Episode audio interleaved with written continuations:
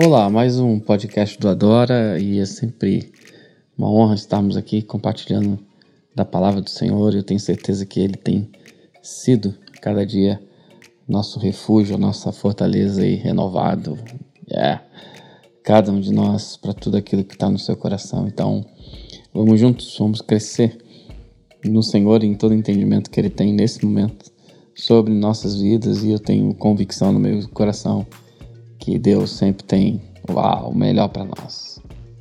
Nesse tempo nós temos uh, tido a disposição de estarmos compartilhando sobre paternidade, é, ou então paternidade espiritual, é, porque vemos um tema é, muito importante de ser abordado e trazer sim um crescimento olhando primeiro para a sã doutrina, para a palavra de Deus, e nisso termos um real entendimento e basearmos a nossa vida, nossa história nos princípios de Deus em relação então a isso, a esse tema. E eu coloquei o um nome é, para esse podcast, é, para essa edição, né, abrindo o meu coração, né, como é, homem de Deus, como pai, tenho quatro filhos naturais: Mateus, Hannah, Davi, Natan. E também, é, tantos anos tenho, vamos dizer assim, militado nessa questão de discipular pessoas, de trazer, sim, né, sobre o discípulo, uma paternidade, um cuidado, um ensino, uma formação no Cristo, na palavra de Deus e eu vejo que isso, abrindo o meu coração, é algo que eu tenho, é, vamos dizer assim, todos esses anos é, sofrido pelo Evangelho, de ver que você caminhar sempre numa postura, numa direção, uma ética e moral, olhando para princípios, o quanto que você começa a ver que paga-se um preço é, ao mesmo tempo por tantas coisas que a gente vê que são banais nesse tempo. Tantas coisas que não existem fundamentos, né, principalmente bíblicos, no tocante a uma paternidade real, uma paternidade de exemplos né, bíblicos, de coisas que vêm ali desde a Gênesis até né, os nossos dias, podemos falar assim. E isso certamente também qualquer área da tua vida, se você quer caminhar né, direcionado a um lugar e ser fiel a isso, com certeza você vai ser provado, vão haverão momentos mesmo de crises e tantas coisas, né, porque você escolheu né, o lado certo e por muitas vezes o lado banal, errado, é muito mais prazeroso e fácil. Mas pronto, é, o quanto que né, eu meditando né, todos esses anos, eu, eu vejo, por exemplo, o coração de João, quando ele escreve ali para né, os seus filhos na fé, né, assim que ele se interpõe ali, se coloca, né, assim que ele escreve, e principalmente na terceira carta de João, no versículo 4, quando ele abre o coração dele. Quando uau, ele ali expõe suas emoções. Né? Quando João põe para fora realmente a intenção da vida dele com os discípulos, aquilo que realmente estava dentro dele né? E falando-se de filhos na fé, imagina os filhos também naturais, né? É, no caso, né, eu tenho quatro, né? Três meninos e uma menina, uma mulher já linda, né? Minha filha Hannah Laura. E a nossa responsabilidade aí, Fernanda, é de educarmos, de trazermos, né? É, a, na vida deles no DNA deles, no ADN, né? Aqui em Portugal se fala ADN, na Europa, a vida de Deus sendo gerada e também trazendo substâncias disso, mas isso é, não, não, temos tempo de falar nesse podcast sobre essas coisas, mas trazer sobre eles né, realmente o Cristo. Né? Então, quando eu olho para João, ele abrindo assim a expressão que ele usa né, da sua escrita, né, na sua carta, dizendo que não existia maior alegria no coração dele de ver os filhos dele caminhando. Na verdade, há alguns anos eu tenho meditado nesse versículo e essa semana isso tem assim tocado muito meu coração de ver que aquilo que estava no coração de, de, de, de, de João era algo muito real, muito vivo, de lhe expressar, abrir a vida dele naquele momento e dizer que aquilo que mais ele tinha dentro da sua vida, né, a sua ética, a sua moral, seu caráter, né, juntamente com seus discípulos, era isso, de vê-los caminhando na verdade, contemporizando isso para nossos dias, o que de fato tem no nosso coração. Por exemplo, quando chega-se alguém na igreja, na comunidade onde a gente exerce fé e ainda mais como líderes né, de uma congregação, uma comunidade, uma igreja, seja o que for, o que mais nós temos no nosso coração?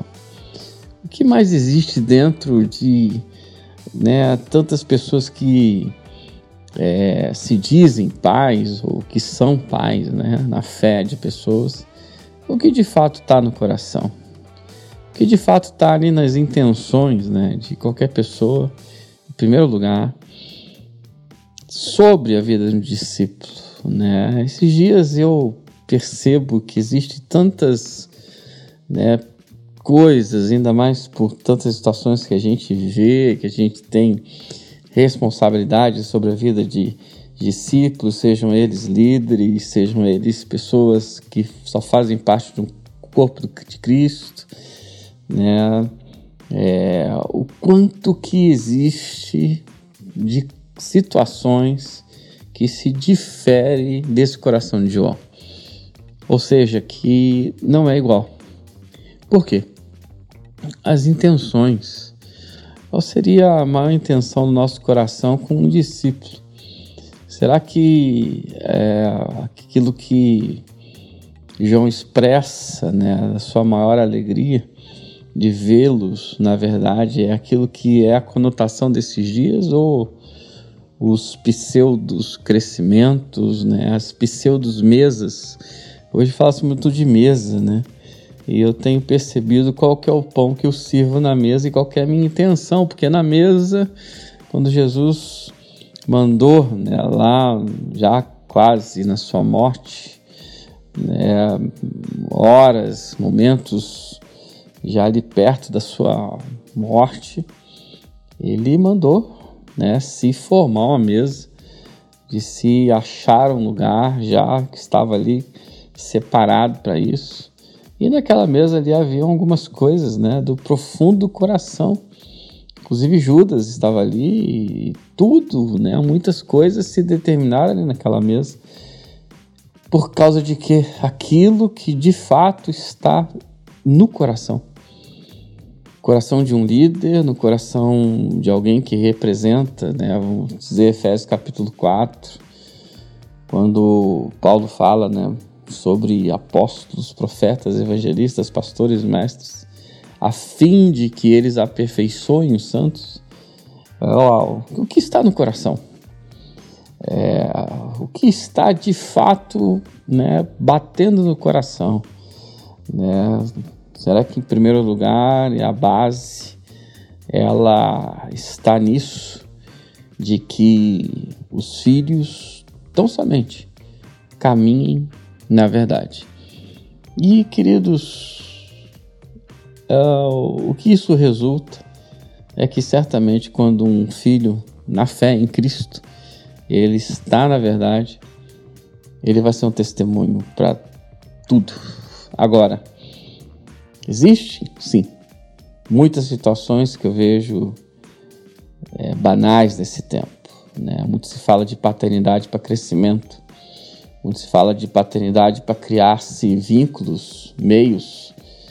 É, eu posso até dizer que essa, essa doença né, nesses dias do tendenciosismo, né, que é a segunda intenção do coração, ou do protagonismo, né, de sermos o maior na cidade, a maior igreja, o maior isso, o maior aquilo, sendo que no coração de Jesus não estava isso.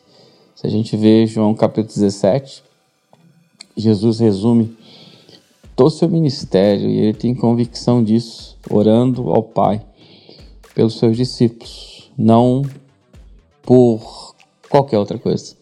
Ele ora por aqueles que o Senhor deu para ele e ele se protege nisso e não em um crescimento, vamos dizer assim, hoje, em nossos dias, mentiroso. Muitas vezes, né, tenho feito um estudo, inclusive, sobre isso, que as portas do fundo são muito maiores do que a porta da entrada. Tanta coisa acontece, mas por que isso? Por causa, de fato, do coração. E eu estou abrindo ele para vocês aqui que é um desafio para essa geração, para nós vivemos Malaquias 4, versículo 6, a conversão do coração do pai ao filho e filho ao pai, para que não resulte nisso, infelizmente, na maldição. E hoje, quantas situações a gente ouve, a gente percebe, quanta confusão há nesse meio de pessoas que são mal estruturadas no coração, e com isso, o resultado é que também vão né, viver essa mal estrutura, esse mau coração, todo relacionamento que tem com discípulos, com pessoas que se chamam filhos na fé. O que fazemos então? creio que Amós 9, versículo 11, está vivo nesses dias. O Senhor tem querido restaurar cada um de nós, nos levando realmente ao seu coração. E eu quero abrir meu coração para vocês e dizer: você é desafiador nesses dias, quero me colocar como primeiro aqui, minha esposa, a pastora Fernanda, e dizer que a nossa oração tem sido, Senhor, que em nós exista teu coração, e um coração como o de João, íntegro. Um coração íntegro em um propósito. E não em todo hoje despropósito que há sobre cidades, países, né, de um céu muitas vezes tão pesado, tão ruim, tanta confusão que existe por falta de lucidez, estrutura, de princípios que Deus tem em si. Uau, restaurado, a palavra dele é viva nesses dias sobre a face da terra. Não desanime. Deus tem uma restauração nesse tempo para tua cidade, para teu país. E Deus sim levanta uma geração de pais e filhos que caminham em um só propósito: Jesus. Deus abençoe você. Entre na nossa rede social.